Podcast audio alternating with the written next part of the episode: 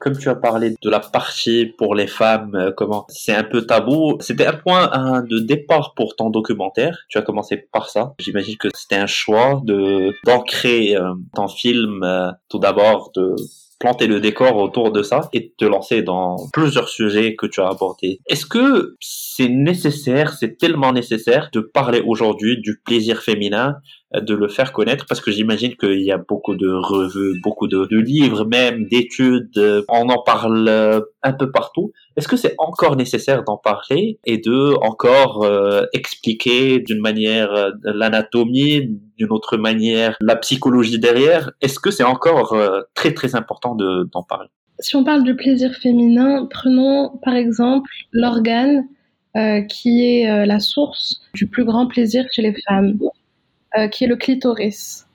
Le clitoris n'a été complètement et correctement représenté par un schéma qu'à partir de 2017. On est aujourd'hui en 2023, donc ça fait 5-6 ans qu'on a quelque part le schéma correct du clitoris.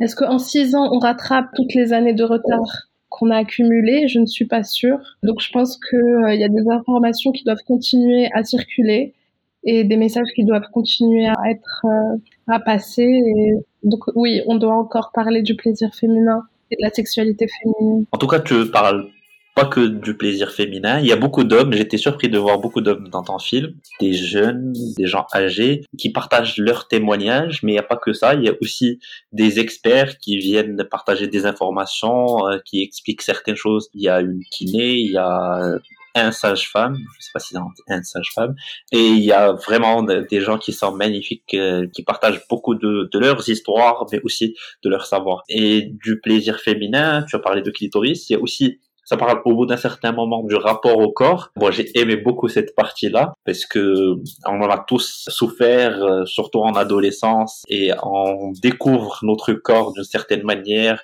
de la bonne ou de la mauvaise d'ailleurs. Et c'était pour moi une euh, comme un, une manière de recoller les morceaux de certains souvenirs plutôt brisés dans ma tête et de se dire ah oui euh, cette partie là elle est euh, ça me rappelle quelque chose en moi et j'ai j'ai aimé beaucoup ça et puis ça parle d'autres choses ça parle de préliminaires ça parle du rapport ça parle des rapports sexuels bien sûr ça parle de virilité ça parle de violence ça parle de beaucoup de choses et franchement j'ai j'ai aimé beaucoup ça moi ma question est-ce que parce que le film il dure moins d'une heure, je pense. Est-ce que ce condensé-là était un choix délibéré de mettre tellement de sujets parce que euh, ça touche un peu tout le monde. Ou bien c'est venu comme ça quand vous avez travaillé sur tous les témoignages et toutes les interviews que vous avez fait ça a donné un truc euh, riche. Est-ce que c'était dès le départ une volonté de ta part d'avoir ça ou bien c'était le résultat de votre travail? C'était plutôt le résultat euh, de notre travail. Il y a eu quelques moments où j'ai hésité à faire quelque chose de plus grand ou de faire une série plutôt parce qu'il y avait énormément de choses à dire. Et euh, puis j'étais fatiguée. J'étais très fatiguée. Je me suis dit, bon, on fait un film unitaire, même s'il va être condensé, on met les messages les plus importants dedans. Et puis un jour, peut-être si j'ai encore euh, l'énergie qui revient, je, je ferai la série où on parle plus précisément de chaque sujet euh, d'autres sujets encore. Euh, franchement, c'était intéressant et si un jour une série, ça serait encore plus important, ça, ça irait plus dans le détail de, chaque euh, chaque chose. Mais en tout cas, c'est bien fait. Je le dis parce que je le pense. J'ai bien aimé le montage, comment il est fait, dans la subtilité, les transitions sont bien. On passe d'un sujet à l'autre d'une manière assez smooth et on est dedans. Le documentaire, ça se regarde, mais ça s'écoute. Et moi, j'ai fait les deux. On a la résonance de la voix de toutes ces personnes-là. On voit la qualité du travail euh, fait derrière. On parlait tout à l'heure euh, d'éducation sexuelle et je pense que c'est c'est l'exemple parfait de ce qu'on peut donner entre mystère et boule d'orgasme, mais ça pouvait être appelé Sex Ed 101, euh, c'est c'est les basiques de sexuelle, ça peut être un bon départ. Ça se regarde à partir de 12 ans, ça peut concerner les adolescents. Donc s'il y a des parents qui sont intéressés pour le montrer à leurs enfants ben, je les encourage vivement à le faire, de le voir eux-mêmes et par la suite le partager autour d'eux. Parlons d'éducation sexuelle. Tout à l'heure, on parlait des, plus jeunes et j'ai lu récemment que les nouvelles générations ont de moins en moins de rapports sexuels, vivent euh, une sexualité qui est différente, pour ne pas dire euh, carrément qui n'a rien à voir avec euh, notre sexualité. Comment tu vois euh, ce changement-là? Comment tu vois ce, rapport au corps chez les jeunes générations et notamment parce qu'ils sont mieux éduqués sexuellement. D'ailleurs, euh, la frayeur chez certains parents d'éduquer leurs enfants sexuellement, c'est qu'ils découvrent la sexualité plus tôt, alors qu'on voit que les résultats dans le monde entier, surtout dans des sociétés qui sont très libérales, que ce soit en France ou bien en Australie ou même aux États-Unis, les jeunes ont moins en moins de rapports sexuels, de plus en plus en, retard par rapport à leur âge. Est-ce que c'est l'éducation sexuelle qui participe à ces choix-là, à comprendre mieux le consentement, parce que ça c'est très important, avoir euh, une autre manière de voir les choses? Je pense qu'avant, comme il n'y avait pas encore euh, toute cette tendance d'éducation sexuelle, on avait accès à rien et euh, on avait accès au porno principalement. Et donc dans dans cette euh, dans cette découverte là, ça devenait rapidement une obsession de découvrir rapidement c'est quoi le sexe, de voir ce que ça fait, d'aller chercher des pornos, de d'essayer.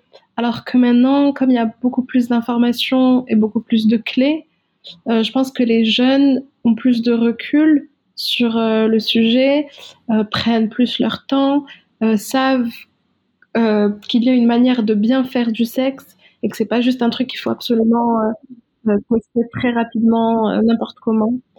Donc je pense que oui, l'éducation sexuelle doit participer, peut-être pas au fait que les jeunes aient moins de rapports sexuels, mais qu'en tout cas, les jeunes aient un rapport plus sain à la sexualité. Donc oui, je pense que ça ne peut être que positif qu'il y ait de plus en plus de ressources pour les jeunes, parce que plutôt que de se lancer dans l'inconnu et peut-être le faire n'importe comment, au moins euh, ils et elles peuvent avoir euh, les ressources nécessaires, les clés, savoir aussi euh, avoir cette notion de consentement qui est bien ancrée et être aligné avec cette notion-là. Les filles peut-être avaient tendance à euh, faire des choses qu'elles ne voulaient pas forcément, mais pour plaire à l'homme, parce que c'est quelque chose qu'on nous met dans la tête depuis qu'on est toute petite. Et aujourd'hui, en fait, avec cette notion-là de consentement qui, qui se propage de plus en plus, peut-être que, ces filles-là euh, se disent euh, qu'elles veulent prendre soin d'elles et euh, plutôt attendre euh, d'être sûre. Puis aussi pour les garçons, toute cette pression sociale qui planait sur euh, les hommes, ne plus être puceau en fait. Ce truc il ne faut pas trop tarder à ne plus être puceau. Je pense qu'il y a énormément de, de personnes qui ont souffert de cette pression-là. Je pense qu'aujourd'hui, avec l'éducation sexuelle, elle sera de moins en moins présente. Les jeunes comprennent très tôt qu'il y a des tabous, qu'il y a des mythes, qu'il y a des rôles de genre et ils déconstruisent ça en fait très jeune et c'est c'est très très positif, je pense, pour la sexualité des nouvelles générations. Tu as parlé de sexualité euh, chez les hommes et chez les femmes, et c'est quelque chose qui revient assez souvent. C'est-à-dire que tout à l'heure, on a parlé de plaisir féminin. Là, tu as parlé de la pression qu'on a sur les hommes euh, par rapport à la virginité ou bien le fait d'être puceau. Dans une société où on parle de plus en plus d'égalité, on parle de plus en plus de volonté d'avoir les mêmes opportunités, que ce soit pour les hommes et les femmes, est-ce que c'est le seul sujet ou le dernier des sujets où il y aura des différences toujours par rapport au genre, par définition, par rapport au vécu, mais surtout par rapport à la biologie. Je pense qu'il y aura toujours des différences, mais pas forcément par rapport à la biologie ou au genre, mais par rapport à tous les êtres humains qui sont tous différents et différentes, avec des corps différents. Je pense que on peut même pas ranger euh, les sexualités par genre ou par biologie. Je pense que même au sein d'une même biologie d'un même genre, il y a tellement de corps qui sont complètement différents que cette pluralité, elle est encore plus large que euh, de ces notions-là. Moi, j'aimerais bien parler d'excitation et de plaisir euh, en soi euh, comme dernier point parce que c'est très très intéressant. Dans le documentaire, ça en parle euh, d'une manière assez fluide et assez, je dirais, spontanée parce que c'est vrai que l'excitation, soit on l'a, soit on l'a pas, mais on peut aussi la construire. Est-ce que vivre dans une société, encore une fois, marocaine très fermée, ne tue pas un peu l'excitation et on se retrouve toujours et encore en train de parler du permis, en train de parler d'autres blocages, et on perd l'excitation, ou bien ça la nourrit, contrairement, tout ce qui est interdit et un peu voulu. Je pense qu'encore une fois, c'est très, euh, très divers, et qu'il y a autant de personnes que cette frustration-là du tabou nourrit, que euh, de personnes qui, euh, dont le plaisir est complètement tu à cause de ce tabou-là. Si tu veux, quand je vivais au Maroc, moi, donc il y a plus de sept ans, la réalité n'était pas la même que celle de maintenant, déjà. Je pense que ça a énormément bougé en 5-7 ans. Et je le ressens là quand je, rentre au Maroc. Je saurais pas exactement te dire si cette frustration-là, elle, elle tue le plaisir ou est-ce qu'elle le nourrit au contraire. Mais je pense que ça dépend des personnes encore une fois, on a des corps différents, mais aussi des cerveaux différents, et on a des manières différentes d'aborder les choses. Moi, je souhaite juste que tout le monde soit bien dans sa sexualité et dans son bien-être en général, parce que je pense que ça fait partie, la sexualité, la santé sexuelle fait partie intégrante de la santé en général. J'espère qu'on va continuer à, à propager, propager l'éducation sexuelle au maximum pour contrer en fait ce virus du tabou qui a plané euh, pendant des siècles sur nous et euh, juste se reconcentrer sur les bases, le consentement, le respect, et à partir de là, chacun, il fait ce qu'il veut de sa vie, sans problème. Sans problème et sans, sans entrave, sans, sans nuire à l'autre. Euh,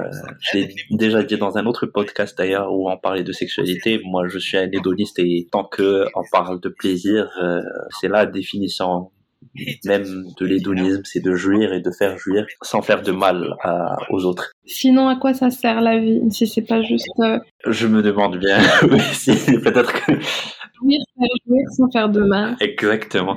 Ben, on arrive presque à la fin. Moi, j'ai envie de te demander parce que voilà, le documentaire il est là, ça fait un petit moment qu'il est là. Ça serait quoi la, prochaine étape? Est-ce qu'il y a d'autres films que tu prépares? Est-ce que tu travailles sur d'autres projets? Est-ce que tu as d'autres ambitions? Je suis sur euh, quelques projets qui avancent tout doucement, mais j'aimerais continuer à faire des documentaires sur la sexualité et euh, de manière plus large partout dans le monde si je réussis, Inch'Allah. Et euh, sinon, oui, je suis sur quelques projets artistiques dont je pourrais bientôt te parler. Ah ben, on a hâte de, de voir euh, ce que tu vas produire par la suite. Je rappelle que ton film, c'est Mystère et Boule d'orgasme et c'est un documentaire qu'on peut facilement trouver sur Internet, j'imagine sur le site de France Télévisions. Euh, il est disponible que sur euh, le site de France TV en ce moment et le lien, il est sur ma bio Instagram, donc on le trouve très facilement. Et on peut aussi te retrouver sur Instagram avec le même nom, Mystère et Boule d'orgasme. Et follow ce que tu fais, lire euh, et écouter ce que tu partages parce que franchement c'est très très intéressant, c'est divertissant, c'est bien fait et aussi eh ben, découvrir euh, la personne qui est derrière Aïcha, très sympathique personne euh, et aussi très intéressante. Ben, je te remercie d'avoir accepté mon invitation encore une fois. C'était un plaisir d'échanger avec toi. Merci à toi. Je te dis à bientôt. À très bientôt. Au plaisir. Tout le plaisir est pour moi. Bon courage dans, dans ce que tu fais. Amis auditeurs et auditrices de Binet Talks, j'espère que vous avez pris autant de plaisir que moi à écouter ce podcast. Je vous dis à la prochaine. Prenez bien soin de vous. Au revoir.